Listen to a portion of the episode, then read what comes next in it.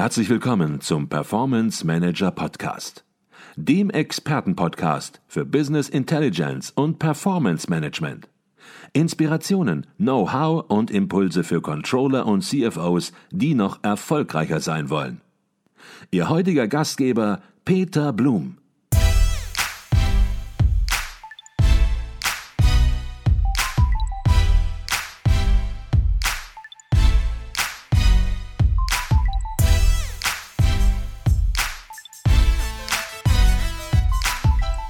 Jetzt haben Sie gesagt, fit gemacht für die Zukunft. Und wir werden gleich natürlich auch über das Controlling sprechen. Das hatten Sie schon angedeutet, möchte aber vorab noch einmal einen anderen Aspekt beleuchten. Als Sie eben über die Investitionen gesprochen haben, da hat man gespürt, dass hier natürlich auch strategische Entscheidungen hinterstehen. Man baut nicht mal so eben eine Nashornhalle oder einen Abenteuerspielplatz oder, oder, oder. Das sind ja auch gleichzeitig Millionen teilweise, die damit verbunden sind. Das heißt, es sind strategische Entscheidungen zu treffen, die dann entsprechend morgen auch entsprechend den Zoo attraktiv machen. Wenn Sie heute strategische Entscheidungen treffen, was sind das für Informationen, die Sie da benötigen? Oder sagen Sie, ja, ich habe so viel Erfahrung, das mache ich aus dem Bauch heraus oder ist es beides? Fangen wir erstmal damit an. Strategische Entscheidungen ähm, fällt man immer auch ein Stück weit mit dem Bauch, gar keine Frage. Auch wenn man sie versucht, so gut wie möglich abzusichern durch Zahlenwerke, durch Kenntnisse, durch ähm, ähm, Erfahrungswerte. Aber fangen wir da erstmal bei Null an und da so habe ich auch hier gestartet. Das waren erst einmal war das eine wichtige Phase, weil wir hatten wirklich Baustellen, die hatte ich nicht geahnt und die waren problematisch, auch für den Tierpark die in Berlin leben, die kennen das vielleicht noch. Wir hatten da, ähm, ja, man kann es vielleicht so sagen, 5000 LKWs, die reingefahren waren und uns äh, Bauschutt da abgeladen haben, die da nach der sogenannten Lagerklassifizierung, das ist diese Länderarbeitsgemeinschaft Abfall, ähm, leider nicht unbedenklich waren. Und ähm, das heißt, ich war gerade hier ein paar Wochen und hatte schon ein staatsanwaltliches Ermittlungsverfahren an der Backe. Ja? Also nicht ich, aber äh, nicht direkt, weil man hat mir doch zugetraut, dass ich das nicht aus München gesteuert hat. Aber man kann sich vorstellen, das sind nicht Dinge, die, die einfach sind, wenn sie sowieso schon erstmal einen Betrieb äh, überhaupt wieder flott machen äh, müssen. Und äh, davon abgesehen wirtschaftlich war es ganz schlecht auch für den Tierpark. Also die haben genau das Gegenteil gehabt, keine Gewinne, sondern Verluste über Jahre, Jahre, Jahre Verluste, bis das Eigenkapital alles aufgezehrt war.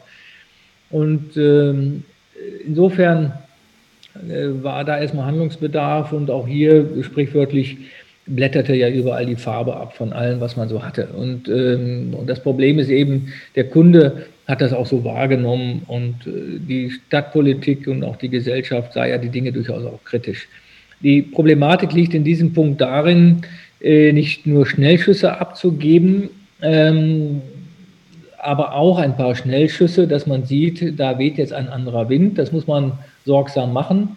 Und dann ist immer wichtig, eine solide Grundlagenermittlung äh, umzusetzen. Die Grundlagenermittlung ist ja logisch, ist das, was, was will denn der Kunde? Warum kommt der nicht? Sind die Tiere glücklich? Die können wir nicht befragen, also müssen wir da unsere anderen Benchmarks für ansetzen. Aber wir haben ja viele gute Biologen und dann muss man auch, äh, dann muss man die Frage stellen, sind wir denn rechtlich vor, vor allen Dingen gut aufgestellt? Ähm, da kommen viele Dinge zusammen. Also rechtliches Betriebsgenehmigung, haben wir Betriebsgenehmigung? Für welche Anlagen haben wir überhaupt Betriebsgenehmigung? Gelten die noch? Äh, sind die zukunftsträchtig? Was ist denn veterinärrechtlich? Ist das alles korrekt? Haben wir alle Sicherheitsanforderungen überhaupt? Ähm, gibt es überhaupt ein, ein, ich sag mal, Unterweisungssystem auch für unsere Mitarbeiter? Das fängt ja bei einfachsten Leitererklettern schon an, äh, bis hin zu, wenn Sie Schreiner haben, Schlosser und so weiter, Absaugvorrichtungen, die notwendig sind, sind die denn überhaupt alle geprüft? Das, jeder, der hier im Büro sitzt, das kennen Sie auch, ist, dass ortsveränderliche Geräte zum Beispiel regelmäßig geprüft werden müssen, aber auch die anderen, äh, die, die nicht ortsveränderlichen. Äh, dazu brauchen sie, das müssen, muss regelmäßig dokumentiert werden. Und, und, und. Und Sie sehen, da, was allein in der Personalbuchhaltung alles an Themen aufschwappte. Wer hat denn überhaupt korrekte Arbeitsverträge hier? Wie müssten die eigentlich aussehen? Und da reden wir nicht über zehn Leute, sondern über Hunderte die wir sofort äh, anfassen mussten und wie man das macht. Und dazu brauchen Sie erstmal Personal, das das kann. Denn häufig haben Sie ja Menschen, die das nicht können. Die können Sie entweder schulen oder Sie brauchen andere, die das können. Und das sind diese Evaluierungen, die eigentlich immer am Anfang stattfinden. Also Sie merken, bei mir geht alles andere als mit dem Bauch, sondern mit alles mit dem Kopf. Ähm, immer noch herrscht doch der Kopf über die Muskeln und nicht umgekehrt. Und das ist doch was, äh, äh, wie, wie, wie jeder Betrieb aufgebaut werden muss. Die entscheidende Frage ist ja, wie viel Zeit haben Sie tatsächlich für die Grundlagenermittlungen? Meistens muss man sich etwas beeilen und dann muss man da Kompromisssituationen schaffen, mit denen man schon mal anfängt, wo man sichtbare Zeichen setzen kann. Äh, auch für den Kunden, damit er sieht, jetzt ist ein frischer Wind. Ähm, aber wir haben Verständnis dafür, dass nicht alles umgesetzt werden kann. Aber mit dem, was da gemacht wird, das finden wir gut. Und wir geben auch ein klares Zeichen. Wir wollen, dass da mehr von kommt. Mhm. Das ist äh, das, womit wir gestartet haben. Und Seitdem haben wir dann zugegebenermaßen doch eine Menge geschafft, äh, wenn man das so rückblickend sieht. Wir haben neue Eingänge gebaut, wir haben neue Tieranlagen gebaut, wir haben den Panda tatsächlich nach Berlin geholt, wir haben ihn auch zum Züchten gebracht. Wir haben den schönsten Kanzlerbungalow gebaut, in dem heute bei uns die schwarz-weißen Pandas natürlich leben. Ähm, wir haben es geschafft, in der Rekordzeit dieses äh, Gebäude übrigens zu errichten, in der Rekordzeit auch die Pandas zu erhalten, dass sie pünktlich zum G7-Gipfel, der in Hamburg war, sogar auch durch den Staatspräsidenten überreicht worden sind. Aber wir machen nicht nur was für eine Tierart, sondern für viele. Das Raubtierhaus ist gerade noch dran. Eine leider Pralinenkiste der Baukunst, Baufusch, den Sie auch schon hier hatten, den müssen Sie genauso heilen wie moderne Sicher Sicherungssysteme, Schlüsseltransfersysteme in so ein äh, Gebäude zu bauen, äh, wo eben Tiger, Löwe und Co. auch leben und dann entsprechende Gefährdungsprobleme entwickeln. Und äh, wie das, die Planung haben wir auch weitergetrieben. Insofern, wir bauen ja, wie gesagt, das Nashornhaus jetzt. Wir haben auch kleinere Dinge gemacht, die äh, wir haben eigentlich als erstes dieses Vogelhaus saniert und gleich umgebaut, weil das war zwar frisch und fertig, aber schlecht und nicht gut. Ähm, und das mussten wir gleich wieder schließen, weil da äh, schon gleich schon Schimmeleinzug hielt und die Türen nicht die richtigen waren und keine Lüftung gebaut worden ist. Ach, weiß der Geier, was alles so gewesen ist. Also Sie sehen viele Themen, die technisch assoziiert waren. Und dann haben wir den Tierpark und da ist das Gleiche nochmal. Ja? Äh, und wir haben das tatsächlich äh, gemeistert. Wir haben auch nebenbei eine neue Verwaltung gebaut, ähm, sind da kurzzeitig ausgezogen und dann wieder eingezogen und ähm, also Sie sehen, vieles ist mit dem Thema Bau bei uns tatsächlich verbunden. Das muss aber nicht so bleiben, weil Sie wissen, auch in Betrieben gibt es äh, häufig so sehr, sehr äh, prominente Entwicklungsphasen.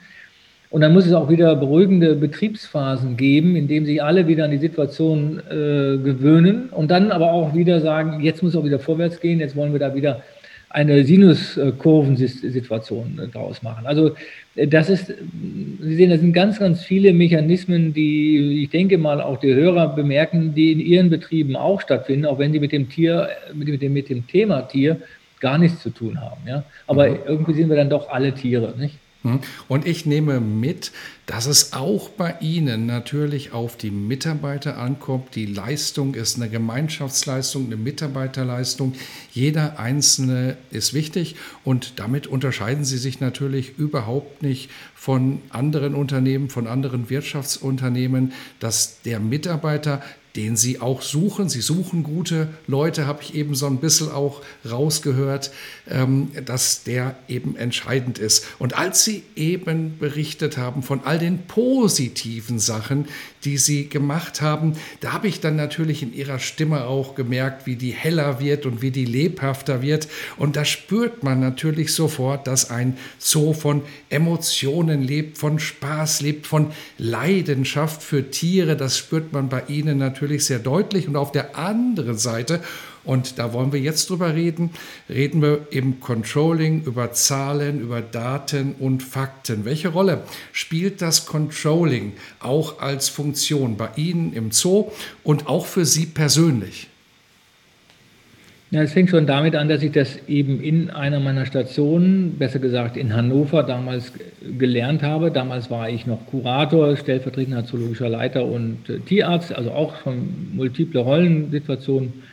Und wir haben damals äh, uns auch äh, mit dem Controlling dahingehend beschäftigt, äh, dass wir gesagt haben, wir müssen das auf verschiedene, äh, also sagen wir so, wir, wir wir wollen relativ viele Menschen daran beteiligen, dass auch wirtschaftlich ein Zoo ein Erfolg wird. Das heißt, sie brauchen in so relativ früher Zeit bereits schon wachende Augen sozusagen über die Kosteneffizienz. Die, das heißt, Sie müssen mit denen vorher die Kostenstrukturen betrachten, die Budgets, was ist realistisch ähm, und ähm, wo kann man dann bei einer, wie auch immer, schwächelnden Ertragssituation Hebel finden, die eigentlich das Grundsystem nicht ins Wanken bringen, aber trotzdem ähm, unterm Strich noch eine Wirtschaftlichkeit äh, ermöglichen. Ja, also da findet sich an jedem Betrieb etwas. Und das ist das sogenannte Controlling für mich. Ähm, dazu gehört natürlich auch das wachende Auge über diejenigen, die weniger gut mitspielen im System. Ja. Äh, das, das muss man eben genauso haben. Und die andere Frage ist, wie, wie arbeitsintensiv muss das denn sein? Ähm, und äh, als ich nach äh, München ging, da gab es damals das noch gar nicht. Das musste ich erstmal dem Aufsichtsrat verdeutlichen. Das waren vordergründig Politiker. Die haben da erstmal eine Stellenmehrung gesehen, obwohl der Tierpark Hellerbrunn auch eine AG war. Das war ganz interessant. Also das Wording der, ist bei Politikern häufig nicht so ausgeprägt, äh, die richtigen Dinge zu sehen, zu erkennen. Jetzt aber kein Politiker-Bashing, aber woher sollen sie es denn auch wissen? Die wollten einfach nur äh, aufpassen, dass äh, nicht zu viel Geld ausgegeben wird. Und das ist aber Ämtern häufig so, dass das dann eine sogenannte Stellenmehrung gibt, auf die man eben äh, sorgsam achten muss. Und, äh, aber beim Controlling ist es eben so, dass das immer bestens äh, investiertes Geld ist. Und wie gesagt, in München gab es auch überhaupt keinen Controller, auch kein Software-Tool dafür oder Programm.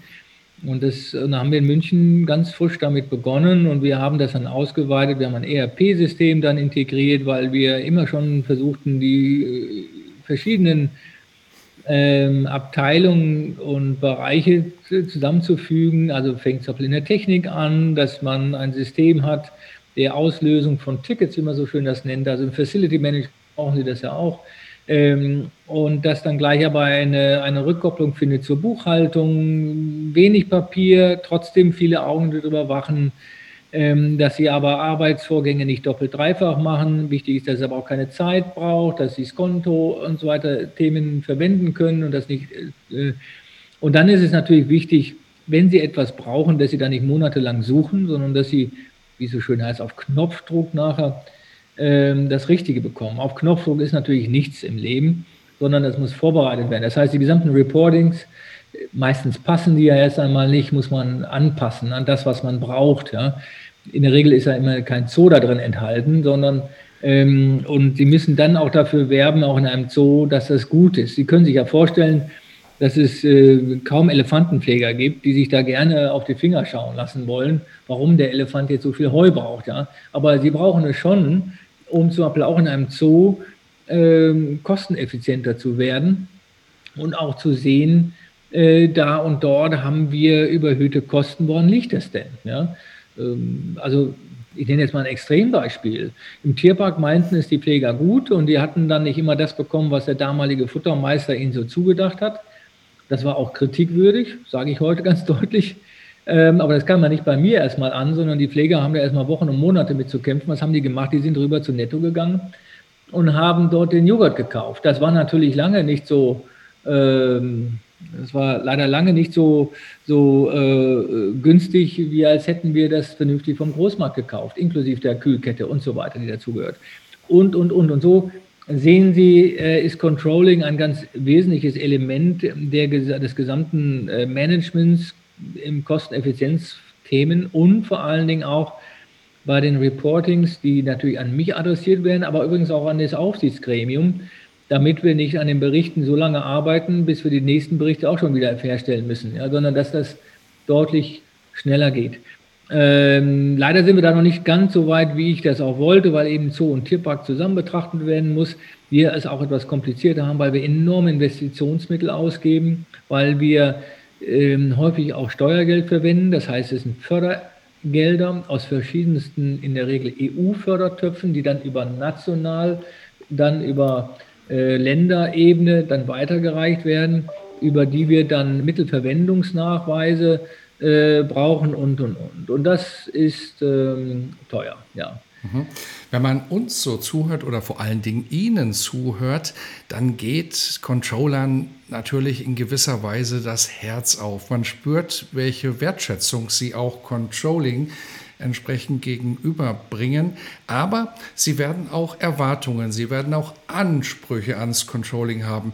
Allgemein hat man das Rollenverständnis des Controllings als Sparingspartner des Managements. Wie wird das ganz konkret bei Ihnen gelebt und ja auch nochmal formuliert, was sind das für klare Erwartungen, die Sie an Controller, an Controllerinnen haben?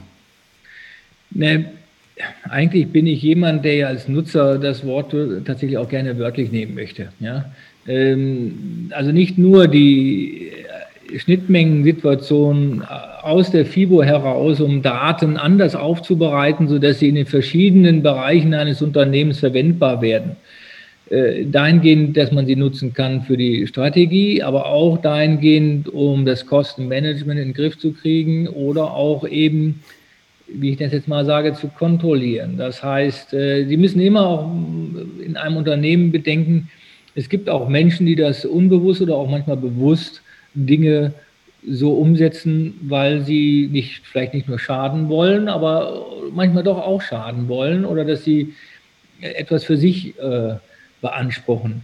Ähm, und sind wir auch ganz ehrlich überall da, wo sie eine hohe Werteansammlung haben von Dingen, die jeder zu Hause gut verwenden kann. Da rede ich nicht über dicke Goldmünzen, die hier irgendwo geklaut werden. Das ist ja auch ein Thema. Aber Nehmen Sie eine Technik zum Beispiel, die exakt das hat in Ihren Lagern, was Sie zu Hause brauchen, um Ihr eigenes schmuckes Eigenheim instand zu setzen. Dann ist, ist nicht nur dort eine Kontrolle notwendig, sondern im Controlling auch ein Berichtswesen, um Warenströme besser zu kontrollieren und auch die, ähm, um das Kostenmanagement zu sehen. Wir, ähm, bei uns ist es so, wir äh, versuchen zum Beispiel in der Kostenstruktur uns zu, ja, zu erneuern, dahingehend nicht, dass wir uns verschlanken. Das ist gar nicht so notwendig, weil die Computersysteme heute viel, viel mehr hergeben und dass wir da deutlich diffiziler werden, sondern die wichtige Frage ist, wie man das vernetzen kann, sodass man relativ einfach Reports bekommt für einen bestimmten Zeitraum, für bestimmte Gewerke oder für bestimmte Tiere. Ähm, und das manchmal ist das eben banal, aber zum Beispiel, wenn wir immer noch nicht wissen, wie viel Wasser irgendwo hier verspeist wird, ähm, dann können wir aber auch nicht herausfinden, wenn ein, äh, eine Leckage ist, ähm, was das zum Beispiel bedeutet an Kosten. Aber das ist für uns ganz erheblich wichtig, um zum Beispiel gegenüber den Wasserbetrieben wieder die Kosten einzuholen. Ja? Ähm, Beispielsweise. Aber ähm, auf was wir jetzt derzeit achten, ist die Situation an unseren Kassen. Wir haben ein neues Kassensystem, das, äh, da muss die Vernetzung in die FIBO einfacher sein. Wir haben ein Abonnenten, Abon äh, oder Abonnentensystem geschaffen mit den Jahreskarteninhabern, damit das vereinfacht wird, nicht nur für unsere Jahreskarteninhaber, sondern auch für uns, damit Dinge, die wiederholbar werden oder sein können, auch schnell wiederholt werden können und wir sich kryptisch neue Verträge bauen müssen. Aber das muss natürlich alle Schnittstellen haben in die FIBU, damit wir auch wissen, welche Zahlungen sind geleistet. Ist das korrekt? Oder ist es eben auch nicht korrekt? Und das ist alles, was im Controlling sein muss. Auf was wir immer sehr viel Wert legen und was ähm, das ist die Projizierbarkeit für das nächste Wirtschaftsjahr. Ja, weil man versucht logischerweise da mehr äh, Konstanten reinzubekommen. Wir haben schon die Variable Wetter und die Variable Kunde. Das heißt, wir, da wir sehr, sehr fixkostenlastig sind, ja, wir haben unsere Pfleger, die sind da wegen der Tiere, wir haben äh, unsere Techniker, unsere Bäume stehen, alle, all diese Fixkosten können wir kaum verändern durch eine veränderte Marktsituation, durch andere Kunden oder was auch immer. Beim Restaurant beispielsweise geht das alles einfacher. Da haben Sie die Kellner, die können Sie auch nach Hause schicken, wenn einfach kein Kunde da ist und das Essen kaufen Sie erst gar nicht ein. Ja? Ähm, und die Weine können Sie selber trinken als Gastronom. Ähm, das hört sich jetzt so simpel an. Bei uns ist leider, das konnte man in der Pandemie sehen, läuft fast alles weiter, bis auf das Kassenpersonal, was wir in Kurzarbeit schicken konnten. Ansonsten war da eigentlich niemand zu Hause. Ja? Äh, das heißt, Sie haben kaum Hebel, um auf der Kostenseite sich äh, anzupassen. Und da brauchen Sie ein gutes Controlling, um wenigstens die kleinen Details herauszufinden. Und Sie brauchen ein gutes Controlling, um auch relativ zügig die Szenarien für die nächsten Jahre errechnen zu können, damit Sie wissen, ab wann brauchen wir denn Adaptationsvorgänge. Und deswegen dient das alles dazu. Zum Beispiel haben wir jetzt ein Kassensystem, was es leichter ermöglicht, Zeit, diese Zeitslots einzurichten. Das braucht mir alles, das braucht man vorher alles immer nie, aber jetzt braucht man das eben. Das ist ganz elementar geworden, um überhaupt ähm, Corona äh, ja, verordnungskonform Besucher äh, in den Park zu lassen und auch die, nicht nur Zeitslots, sondern auch die Menge und dass man das steuert und wie wird das dann, bezahlt und mit welchen Bezahlsystemen funktioniert das. Und das muss alles rückgekoppelt werden, das geht alles auch über das Controlling, wie Sie sehen. Also im Grunde ist das immer eine Schnittstelle, wo alles im Querschnitt zusammengeführt wird. Und wie das eben in allen Betrieben ist, ist da immer der Vorstand bzw. die Geschäftsführung ganz nah dran, weil da auch alle strategischen Komponenten mit verknüpft sind, ja, ähm, um ähm, um die Wirtschaftlichkeit im Griff zu behalten. Ähm, das kennt ja jeder. Das sind die Themen, die ernst werden in jedem Aufsichtsgremium, wenn es mal nicht gut läuft. Ähm, wenn alles gut läuft, kriegen sie immer nur äh, das Schulterklopfen. Ja? Und das versucht man selbstverständlich so zu halten. Und meines Erachtens muss man immer frühzeitig handeln und dazu brauchen sie ein Controlling, damit das überhaupt ermöglicht wird. Das so sehe ich das heute. Ähm, wenn man jetzt über Software-Tools redet, da gibt es ja sehr viele auf dem Markt. Ähm, äh, wie gesagt, in, in München haben wir das ein ERP-System eingeführt, haben dann aber auch gemerkt, immer was versprochen wird, wird nicht gehalten. Das hört sich jetzt fies an hier, aber ist leider meine Erfahrung. Äh, liegt aber nicht unbedingt an der Softwarefirma, sondern dass man sich das ein bisschen schön redet und vielleicht auch nicht alle Grundlagen so detailreich darstellt, wie es sein müsste. Ähm, auf jeden Fall ist nachher viel damit verbunden. Zweitens, Sie müssen alle Ihre Mitarbeiter mit ins Boot holen. Ja, Sie müssen denen deutlich machen, warum das so wichtig ist. Weil die sind nachher die Entscheidenden, die es nicht nur nutzen, sondern auch in der Grundlagenermittlung, in der, in der ich sag mal, in der gesamten Listen- und Formblatt- und äh, Reporting-Darstellung, äh, diejenigen, die sind ja die die Inhalte zuliefern müssen. Das heißt, sie müssen das nicht verstehen, aber sie müssen vorher das alles verdeutlicht haben. Und sie sind die, die, sind die Feldspieler sozusagen. Ja? Und ähm, insofern haben wir das gelernt, das müssen ja, und sie müssen Leute bei der Stange halten. In München hat es weit über ein Jahr gedauert, bis das alles endlich mal so lief. Ja? Und da verlieren viele auch die, die Geduld. Ja? Und ähm, insofern ähm, kann ich ein Lied davon singen. Wir sind jetzt bei LucaNet hier. Das ist boah, da müssen unsere Controller direkt fragen, ob die was anderes haben würden. Das, aber jetzt würden natürlich nichts anderes mehr sagen. Jetzt, weil man sich entschieden hat, muss man eben auch damit leben. Ähm, es ist viele schon verbessert. Wir haben jetzt schon die Möglichkeiten, wirklich auf Knopfdruck die Dinge äh, zu, also auch die Reports zu bekommen. Aber noch einmal, das hat alles nur mit dem Fleiß derer zu tun, die die gesamten Daten eingepflegt haben. Man muss sagen, jedes, alles, was ich an Details, an Inhalten bekommen kann, muss man irgendwie erstmal sammeln. Ja?